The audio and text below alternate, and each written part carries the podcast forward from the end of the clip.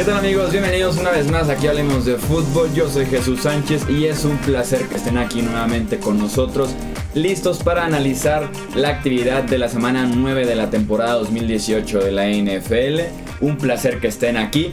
En los controles operativos ya saben está mi amigo Edgar Gallardo. Y para hacer el análisis de la semana me acompaña mi amigo Rudy Jacinto. Bienvenido, Rudy. ¿Qué tal, Jesús? Eh, gran semana, menos juegos, más o, superiores emociones. Creo que cumplió sobradamente la jornada. Podemos platicar los juegos más destacados y ya saben, como ustedes pidieron, pues dar los apuntes del resto de los partidos este, este domingo. Sí, así es, calidad sobre cantidad, hubo seis equipos descansando, así que nada más eh, tuvimos eh, pocos partidos, pues menos de lo, de lo normal pero sin duda alguna bastante, bastante interesantes. E iniciamos de una vez con uno de los mejores que tuvimos de la semana y probablemente en toda la temporada, la visita de los Rams a Nueva Orleans. Su primera derrota de este año se acaba el invicto de Los Ángeles con una derrota 45 puntos a 35 frente a los Saints. Este partido entre Saints, entre Saints y Rams es el primer juego en la historia de la NFL en el que ambos equipos llegan promediando 33 o más puntos por partido en este punto de la temporada, en esas alturas de la temporada, así que realmente era un partido de ofensivas envidiables, de ofensivas históricas, así fue al final de cuentas, casi mil yardas entre los dos, 80 puntos en el marcador pusieron ambos equipos.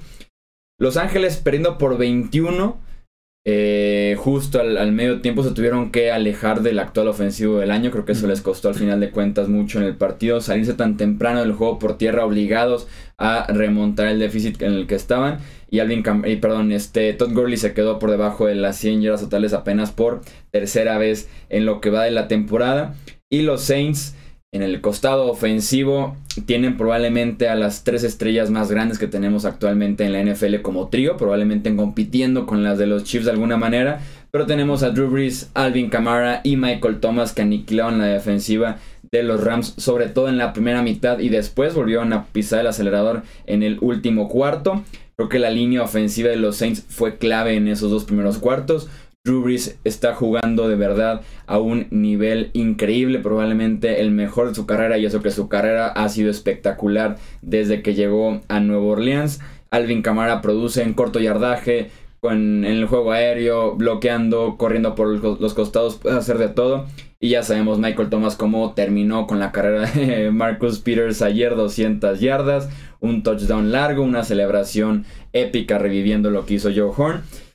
Y ahí está entonces el poder ofensivo de los Saints que los lleva a terminar con el invicto de los Rams y estar en muy buena posición para ser el primer equipo en la NFC. Sí, eh, dominio total de Drew Brees, definitivamente. Se enfriaron un poco los Santos de Nueva Orleans después de la, pausa. entrando al tercer cuarto, los Rams los agarran un poco a, contrapierna, reciben primero el balón y empiezan con su racha anotadora. Finalmente alcanzan a los Santos de Nueva Orleans, quienes nuevamente se despegan hacia el final del encuentro. Mucho Alvin Camara, muy poco de Mark Ingram, como que el plan de juego era más aéreo en esta ocasión y, lógicamente lo, lo, desfasaron al jugador. Y el balón suelto también lo sumó. Sí, claro, ¿no? A la perrera, como dicen, y le cambiamos de corredor. Eh, resaltar que son tres entregas de los Rams, no una, ¿eh? Porque luego vemos la contabilidad y las estadísticas y vemos un solo fumble, una intercepción de Jared Goff. Y no, eh, hubo por ahí una cuarta oportunidad que quisieron convertir con, con Hecker, el, el despejador. Eh, no llega, se queda corto por una yarda en cuarta oportunidad ya en zona roja, después del fumble precisamente de, Mark Ingram. Entonces, esa es una entrega de balón que no se contabiliza como tal. Y después tenemos un gol de campo fallado, que también es una entrega de balón, se lo estás dando al, al rival.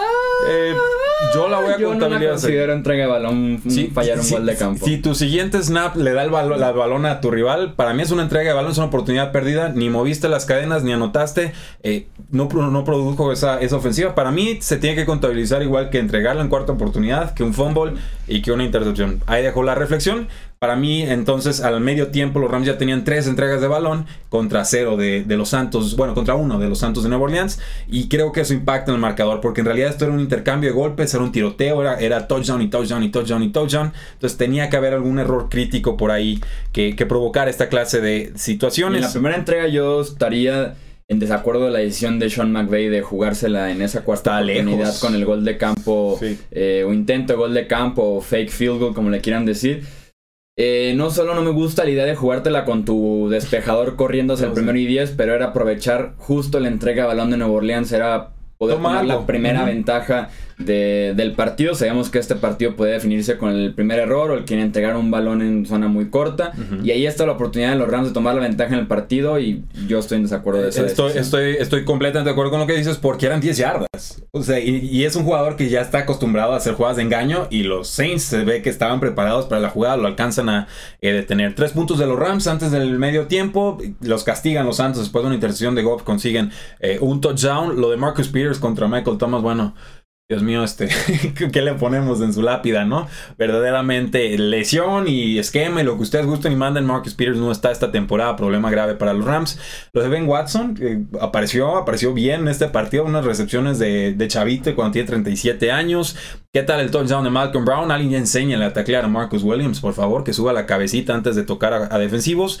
Creo que los Saints mucho del juego lo tenían ganado cuando lograron no detener, pero sí contener a Aaron Donald. Creo que cuando evitas que te llegue en segundo y medio, ya más o menos puedes pensar en hacerle daño a tu rival y simplemente destacar que Will Lutz no falla, es una garantía en equipos especiales. Este pateador de los Santos de Nueva Orleans creo que lleva 14 goles de campo consecutivos y año tras año eh, demuestra para mí ser uno de los mejores de toda la NFL. Si era poder contrapoder la línea ofensiva de los Saints contra la línea defensiva de los Rams. Cero capturas, apenas cuatro personas a Drew Brees, que sí se estuvo deshaciendo muy rápido del balón, pero sin duda alguna por ahí viene la clave, la protección a Drew Brees para que pudiera eh, trabajar con esa secundaria de los Rams que no cuenta con Akib Talib, que tiene un Marcus Peters eh, limitado, por lo menos es lo que se cree, no lo que él admite.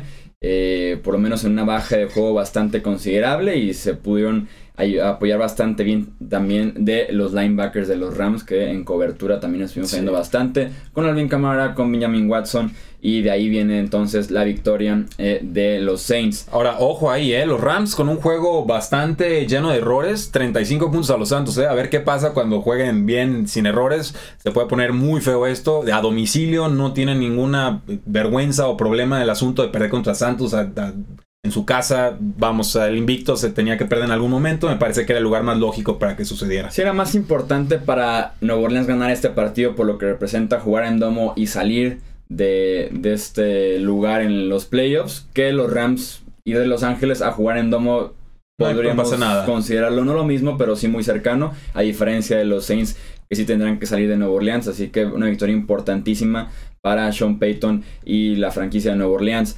Pasamos a Foxboro, la victoria de los Pats 31 puntos a 17 sobre los Packers. Momento clave del partido al inicio del último cuarto. Green Bay en territorio de Nueva Inglaterra, el partido empatado, 17 puntos.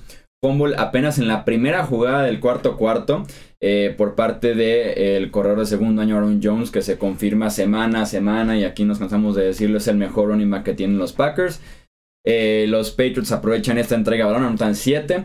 Después de tienen Aaron Rodgers y compañía en 3 y fuera, anotan 7 otra vez. Aquí se acabó el partido prácticamente para eh, Green Bay.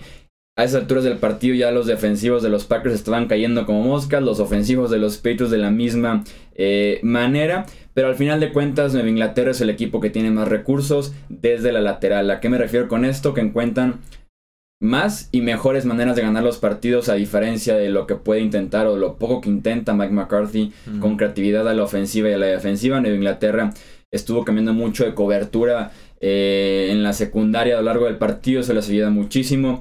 El pase de Julian Edelman, acarreos de Cordarel Patterson. Realmente los Patriots encuentran una y otra vez las maneras de ganar los partidos y más cuando es un partido así en Foxborough, horario estelar. La victoria tal vez sufrida por algunos momentos, pero al final de cuentas cómoda, creo yo, controlada por parte de New England. Sí, es una victoria contundente, pero ojo, llegaron 17-17 al, cuarto cuarto con Green Bay en el balón en, zona importante rival. Para mí la diferencia del partido se llama cocheo. Literal, yo no creo que haya tanta diferencia en cuanto a talentos entre los dos eh, rosters. Simplemente uno está más preparado para esta clase de situaciones y a otro coreback que es un super dotado, super estrella, super talentoso y lo que ustedes gusten y manden, le piden que gane por la fuerza de su voluntad y no por los esquemas que le diseñan. O sea, ¿cuál fue la última jugada estratégica, táctica, original en la que digas, ah, qué bien, McCarthy diseñó esta jugada de forma muy inteligente y apareció el receptor eh, solo para atrapar el balón. No las hay. Todas son pases de 40 yardas al lado derecho con el novato Marqués Valdés Cantling contra dos defensores haciendo una fantástica recepción. Luego Vonte Adams teniendo que ganarle uno a uno en cobertura a su defensor. O sea, no, no le dan ventajas a su quarterback. Dependen demasiado de él. Lo hemos dicho muchísimas veces. Por lo menos ahora se apoyaron en Aaron Jones. Pero bueno, a partir del fumble fue Jamal Williams quien se incorporó al juego. Del lado de los Patriots de Nueva Inglaterra, pues muchas lesiones. No jugó Rob Gronkowski. Se confirmó muy tarde en la jornada. No jugó Sonny Mitchell. No llegó a tiempo para este partido. James White también se perdió como dos cuartos por lesión. Tuvo que entrar Cordell Patterson, el regresador de patadas, para mí el mejor de la NFL, a entrarle de corredor y en 11 ocasiones lo hizo de forma bastante espectacular. Josh Gordon cada vez más eh, importante. Eh, una cuarta oportunidad no convertida por los Patriotas en zona de gol. Como que ya no les gusta usar ese quarterback sneak, ¿no? Que a, Tom Brady le ha salido muy bien. Está súper difícil. Está muy cargada la caja. Sí, está muy cargada la caja, pero pues tiene como un 94, 93% de eficiencia en esas jugadas. Yo hace tiempo que no veo una, como que prefieren echarse para atrás y pasar. Recuerdo una en el Super Bowl y esta en las que no, no ha funcionado. Entonces yo revisaría esa, esa situación. Eh, los Marqués del Scantling está jugando muy bien. Y por lo menos como receptor número 3 de Green Bay y con potencial para más la próxima temporada. Eh, una secundaria muy mermada de los Green Bay Packers, intermitente, sin Jaja Clinton Dix. Creo que se, se vio sobre todo tercer, cuarto, cuarto ya muy parchada. Y la expulsión esta de por el manotazo al casco, no sé qué opinas tú, a mí me pareció exagerada, pero también creo que el jugador se expone cuando le sueltas un golpe a alguien fuera de, fuera de jugada y todos los referees te están viendo. O sea, no había necesidad de hacerlo. Lo mismo con el roughing the kicker. Algunos decían, bueno, era de castigo de 5 yardas. Yo sí creo que era de 15 porque alcanza a apoyar el pie aunque lo toca al otro lado. Y, ahí es donde te empiezan a de repente a bailar los ligamentos mediales. Pero... La explicación de la NFL de ese castigo de 15 yardas y llegó ya por la noche llegó el correo de medios de la NFL y era eh, brutalidad en el golpe. O sea que ah, el fue golpe fue demasiado ah, fuerte. Porque si el golpe como tal, como esa la pierna eh, con la que despejó es de 5 yardas. La pierna apoyo es cuando son de 15 yardas. Pero como fue muy fuerte el golpe, fue por eso que ah, se terminó. Rudez innecesaria, básicamente. Sí, al final de cuentas eh, fue eso Green Bay que se lleva la derrota y que realmente le surgía a Green Bay eh, esta victoria en Foxborough. Están por debajo de 500. Vienen de perder en Los Ángeles, de perder ahora en New England. Reciben a Miami y después tienen dos partidos muy complicados en Seattle en Minnesota. Entonces por ahí podría perderse en las próximas tres semanas ya la temporada de Green Bay. Y sí, obviamente sin Kevin King, sin Control Rice que salieron lesionados, Brian Bulaga salió lesionado, Blake Martínez salió y después regresó. Entonces poco a poco se están juntando los factores para que... Eh, para que Mike McCarthy deje de ser coach. Creo que eso es los Packers fracasen este año y ahora sí ya eh, Green Bay fuera de playoffs sería segurísimo que Mike McCarthy sale de esa organización. Probablemente la final de conferencia, lo que aquí decíamos que lo podría salvar, o hasta, quién sabe, hasta el Super Bowl. Pero incluso fuera de los playoffs, pues nada que hacer a favor de Mike McCarthy, ¿no? Sí, estoy de acuerdo. Platiquemos de el juego entre Chargers y Seahawks, la victoria 25 puntos a 17 de Los Ángeles. El único quarterback con múltiples touchdowns en cada partido del año no es Patrick Mahomes, no es Drew Brees, no es Tom Brady, se llama Philip Rivers, juega con los Chargers. lanza eh, raro. Si no lanza raro, tal vez eleva mucho sus pases, los flota demasiado, pero es efectivo, lanza con muchísima anticipación y sigue siendo eh, bastante, bastante útil ya al final de su carrera. Poco a poco empieza a apoyarme de alguna manera con esa eh, campaña que tenía Flip Rivers al Salón de la Fama cuando se retire. Poco a poco me estoy viendo menos loco de lo que me veía hace unos años. Eh, la defensiva de los Chargers, 6 capturas de quarterback apenas permitieron 9 primeras oportunidades en las primeras 10 series ofensivas de los Seahawks. Se vio beneficiados porque Chris Carson apenas duró una serie antes de salir por una lesión en la cadera. Pero al final de cuentas, con todo y esto que le estaba pasando a Seattle y con todo y el buen partido de Rivers y la defensiva de los Chargers, los Seahawks tuvieron para empatar el partido en la última jugada, una jugada gratis porque había sido un castigo eh, defensivo y David Moore deja caer el pase en la parte de atrás de la zona de anotación. Ahora sí terminando con el partido y probablemente Seattle hubiera evitado esto si Russell Wilson no lanza un horroroso pick six en el último cuarto. Dos series defensivas antes de que se diera esto. Un pick six muy cantado en una ruta que estaba regresando apenas el, receptor y el esquinero ya lo había brincado. Eh, los pone 25-10. Seattle después anota 25-17 y ahora sí viene esa serie ofensiva en la que termina adentro de la 10 de los Chargers sin el touchdown con esta jugada en ceros el reloj. Entonces, horroroso Russell Wilson con ese pick six. Al final de cuentas, él mismo los mete en el partido de regreso. Y sí, un duelo entre dos equipos muy buenos, muy parejo. Y los Chargers, como les estábamos pidiendo aquí en Hablemos de Fútbol, si son un buen equipo, vayan a Seattle y gánenle a otro buen equipo y así lo hicieron. Sí, eh, yo no estoy seguro que Seattle sea un muy buen equipo. No, es, un buen equipo. Es un equipo que empezó mal y ahorita es aceptable, promedio poco para arriba gracias a Russell Wilson y que la línea más o menos está funcionando y que el juego terrestre de repente eh, aparece. En la, defensiva está jugando de forma aceptable, por lo menos conteniendo a, ofensivas que son explosivas, pero no los llamaría, no los pondría ni en el top 14 quizás de la NFL, te estarían como ahí del ¿Como defensiva Seattle? Eh, como unidad completa. Porque incluso en el grupo de receptores, pues han quedado un poquito bailando, lastimado Baldwin, a la cerrada. Pero el, staff de entrenadores ha hecho un muy buen trabajo. Si se meta postemporada, Pete Carroll debe ser por lo menos candidato a coach del año. O sea, creo que sí lo han hecho bien. Probablemente están entre los 16 mejores de la NFL. Los pondría como en el top. Ok, top en, lugar de abajo. Muy bien, esta parte alta de la NFL no tengo problema con eso. Dos touchdowns de Mike Williams, el receptor segundo año de Los Ángeles Chargers. Bienvenido de vuelta a la temporada. Como me has costado en el fantasy, desgraciado. Fallas de Caleb Sturgis regresando de lesión. Eh, parece que otra vez tendremos un cambio de pateadores en los Chargers. No me sorprendería verlo. Eh, opinión controversial. ¿Melvin Gordon es tan importante para los Chargers como Gurley para los Rams? Yo creo que sí. Probablemente a esas alturas de cómo está la ofensiva de los Chargers, probablemente, pero... Sí, o sea... porque Austin Eckler sí funciona basado o apoyado mucho en Melvin Gordon. Entonces sí, tal vez sí ya ha sido importante. El pick six es imperdonable, el de Russell Wilson definitivamente. Desmond King se anticipa por completo. Ya iban 25 a 10 en el cuarto cuarto en ese momento. Lástima por David Moore que ha estado creciendo mucho en esta temporada. Eh, ya, digo, ya hizo que corrieran a Brandon Marshall del equipo. No pudo completar la jugada clave para empatar. Y lo de pues, Chris Carson, triste. Entra Mike Davis en sustitución. No está ni activado Rashad Penny, el, el jugador de primera ronda en este juego. Finalmente lo Chargers ganando bien. Todavía falta Joey Bosa que regresa al equipo después de una semana de descanso. Todo está pintando muy bien para que los Chargers se coloquen de forma importante en la postemporada. Siguen esperando un tropiezo de los Chiefs. No sé si se los vayan a conceder, pero por lo pronto, cuidado con esta unidad, una de las más roñosas y complicadas de enfrentar. Los Steelers ganaron 23 puntos a 16 frente a los Ravens. James Conner sigue siendo la razón por la cual los Steelers están con marca de 5-2-1 jugando su mejor eh, fútbol del año como franquicia. Como líderes de la división norte de la conferencia americana, cuarto partido consecutivo con 100 yardas por tierras, por tierra, perdón, ahora anotó por aire una vez, es el primer jugador en la historia de la franquicia de los Steelers con mil yardas desde la línea de golpeo y 10 touchdowns en los primeros 8 partidos de una temporada, de verdad que qué bien lo está haciendo, se ve con hambre, se ve con ganas de participar prácticamente en cada jugada y así fue contra Baltimore por tierra, por aire un momento creo que en el tercer cuarto que seguía siendo el líder receptor de los Steelers, James eh, Conner. Eh, tercera derrota al, hilo para Baltimore, 4 de 5. el Joe Flaco de inicio de temporada fue solo eso.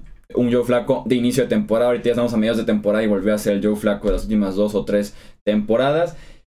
Se habla de la salida de John Harbaugh. Las alternativas con Lamar Jackson no parecen ser tan buenas y los Ravens realmente están en un problema actualmente. Sí, y llega la semana de descanso en el momento correcto. Seguramente veremos cambios en el, en el equipo de cocheo. Posiblemente en la mariscal de campo creo que todavía no se van a atrever. Ya deberían, pero no se van a atrever porque lo que te está ofreciendo Joe Flaco te lo puede ofrecer un Lamar Jackson, aunque no ganes partidos, porque finalmente una exhibición de 200 yardas, 0 touchdowns, 0 intercepciones, no, no te va a alcanzar para ganar en la NFL moderna y mucho menos una ofensiva tan explosiva como es la de los eh, Pittsburgh. Creo que también tiene que ver mucho con lo que no ha enseñado Lamar Jackson. Probablemente si fuera realmente electrizante cuando entra el terreno de juego con buenos pases o en la pretemporada haya lucido bien, Tal vez se podría escuchar un poco más que sientan Joe Flaco, pero ahorita yo no lo veo ni cerca porque no se ha visto bien a Mark Jackson. Bueno, lo mismo decíamos de Joshua Dobbs y acabó con mejor quarterback rating que Ben ah. Roethlisberger en un pase, pero pues, ahí está. Eh, no, y además, bueno, eh, yo no sé si se llevan bien o mal Joe Flaco y Lamar Jackson. Lamar Jackson lo hizo así, solo en la zona de anotación, sin jugadores defensivos a 10 yardas a la redonda no se enteró, lo mandó a, cobertura pesada, eh, un, desastre hasta de lectura o de actitud de Flaco, no sé qué pasó ahí, pero bueno, eh, Flaco es alérgico ahorita en la zona roja, él es muy alérgico a las anotaciones, no encontró a John Brown, no encontró a Michael Crafty, Michael Crafty le soltó un pase en zona roja, ahorita es un cero en la izquierda Joe Flaco en zona roja, eh, Joe Harbaugh si se casa toda la temporada con Joe Flaco, yo sí creo que se tienen que ir agarraditos de la mano, ya se nos fue el, GM, o si Newsom, ya se nos han ido varios personajes, lleva 10 años casi al frente de esta franquicia. Puede que los estímulos que en un momento funcionaron ahorita ya no. Es, muy probable pensar que, un cambio de cara sea factible. Se, van a pelear por John Harvin. Pero eso es a lo que es un fantástico entrenador. Y si lo cortan, seguramente lo veremos con los Browns o con algún otro rival divisional. Pero puede que el, estímulo sea eh, necesario. Otro gran partido James Conner, otro mal partido del pateador Chris Boswell, que no se van a poder zafar de él por el contrato que le dieron al inicio de temporada. Y Stephon Tweet, un sack clave cuando los Ravens intentaron remontar un 16 a 23 sin tiempos fuera y con menos de un eh, minuto en el reloj. Ya después se pelotearon la pelota sin tiempo en, el cronómetro, pero finalmente jugó mucho mejor Pittsburgh. La defensiva hizo lo, de Ravens hizo lo correcto, no pudo hacer más. Creo que la de Pittsburgh también se está entonando un poco. Sí, es el mejor nivel sin duda alguna. Los Steelers te dan la sensación de que realmente han venido más desde hace un mes. Probablemente desde que perdieron este primer partido contra los Ravens en la semana 4. Vamos entonces a la ronda eh, rápida. Iniciamos platicando de la victoria de Kansas City 37 puntos a 21 frente a Cleveland. La defensiva de los Browns no inició tan mal el partido contra que en las estadísticas se va a ver fatal. Pero no inició tan mal el partido. Fue un primer cuarto decente de alguna manera. Hasta que se lesionaron de Denzel Ward y Jay Gaines, sus dos cornerbacks titulares. Si le sumas que estaba también en la banca uno de sus safeties. Después de que se prácticamente renovaron toda la secundaria para el segundo cuarto jugadas de 50, 40, 25, 25, 23, 21 y 19 yardas. En el resto de la primera mitad solamente, Patrick Mahomes hizo lo que quiso, también Kareem Hunt, también Travis Kelsey, Tyreek Hill, prácticamente toda la ofensiva de eh, los Chiefs. Un muy buen partido la ofensiva de Baker Mayfield, de Nick Chubb y de Duke Johnson. Eso es de destacar muchísimo para Cleveland. El primer partido de Freddy Kitchens como coordinador ofensivo. Se notó que era coach de running backs porque utilizó finalmente bien a Duke Johnson, 86 yardas y 2 touchdowns en 10 toques. Gracias porque Duke Johnson es un talento especial saliendo desde el backfield para correr, para tapar pases y Freddy Kitchens finalmente lo está utilizando como tal, bien por Cleveland en ese sentido. Y sobre todo que no se alejaron de Nick Chubb a pesar de estar en desventaja, cocinando bien el buen Freddy Kitchens. Minnesota 24, Detroit 9, Aaron Thielen, bueno, se acabó la racha de partidos con 100 o más yardas en un partido, terminó con 4 recepciones, 22 yardas y un touchdown, muy divertido eh, verlo, pero pues hasta aquí llegó. Capturado 10 veces el coreback Matthew Stafford en este partido, anotaron menos de 14 puntos por primera vez en casi un año. Stafford acaba con 199 yardas sin anotación. Primer partido de los Lions sin Golden Tate y creo que esto les pesó en, pues, los ajustes ofensivos. El jugador más importante a la defensiva pues tiene que ser Daniel Hunter que acabó con 3.5 capturas y además un, recuperó un fumble en una ridícula jugada de Matthew Stafford que trata de hacer un lateral a Kieran Johnson, no se entera y se la regresan para touchdown. Gran posición para Vikingos de Minnesota. Detroit Lions como que ya entiende que esta no va a ser su temporada. Hay piezas prometedoras pero no van a alcanzar a consolidarse esta temporada. Tampa Bay 28, Carolina 42. Justo antes del medio tiempo los Panthers ganaban 35 puntos a 7. Después inició un poco de Ryan Fitzmagic para meter un poquito a los Buccaneers en el partido. Pero al final de cuentas los Panthers son por mucho el mejor equipo de estos dos y se van la victoria. Destaco a Curtis Samuel porque finalmente está sano, finalmente está contribuyendo de manera consistente en la ofensiva de los Panthers. Lleva probablemente un mes jugando así de bien el egresado de Ohio State. Es como un mini Tyreek Hill. Más físico, menos veloz. Lo pondría de esa manera. Tuvo un touchdown de 33 yardas en una reversible. Que corrió en total 103 yardas reales en un touchdown de 33 contando lo que hizo en la reversible para iniciar y terminó del otro lado del terreno de juego donde originalmente estaba, se podría decir. Entonces, touchdown de 33 yardas, 103 yardas reales, un touchdown también por aire y le ayuda muchísimo a este nuevo ataque tan dinámico que tiene Carolina eh, actualmente con North Turner, con Cam Newton, Christian McCaffrey, Curtis Samuel y compañía. Yo no pensé ver una ofensiva de este tipo con North Turner, North Turner alguien de la edad de piedra, pero que está utilizando, es una de las ofensivas más divertidas en toda la NFL, increíble. Los Atlanta Falcons vencieron 38 a 14 a los Washington Redskins y se los advertimos, sería muy problemático para, que los, para los Redskins que se les fueran arriba en el marcador y tuvieran que remontar. Dicho y hecho, Atlanta llegó, tiró a la yugular, pases y pases y pases, sin pudieron involucrar el juego terrestre con Tevin Coleman por un lado, con Ito Smith en el otro, una línea defensiva de los Redskins que había sido muy poderosa en las últimas semanas, pues se vio despedazada con esta ofensiva spread que propuso Steve Sarkisian, el coordinador ofensivo de los eh, Atlanta Falcons, y finalmente encontraron la fórmula para detener a Adrian Peterson, que se llama que se te lastima entrar linieros ofensivos. Cuatro linieros. Cuatro, bueno. Y, Cuatro de cinco. Y tres de ellos ya descartados por el resto de la temporada. Verdaderamente, yo, yo no recuerdo tantos golpes a una unidad de forma tan consistente y de tanta gravedad. vence Atlanta, que parece que se rehusan a morir, todavía van a dar una última pelea. Los Washington Redskins siguen en control de la división, pero sin línea ofensiva. Eh, cuidado, eh, se les vienen los Philadelphia Eagles. El año pasado fue lo mismito, se lesionó la línea ofensiva y Kirk Cousins casi termina muerto la temporada. Chicago 41 puntos. Eh, Buffalo 9 fueron a Buffalo a ganar este partido los Bears. 4 robos de balón de la defensiva, incluyendo 2 que fueron regresados para touchdown.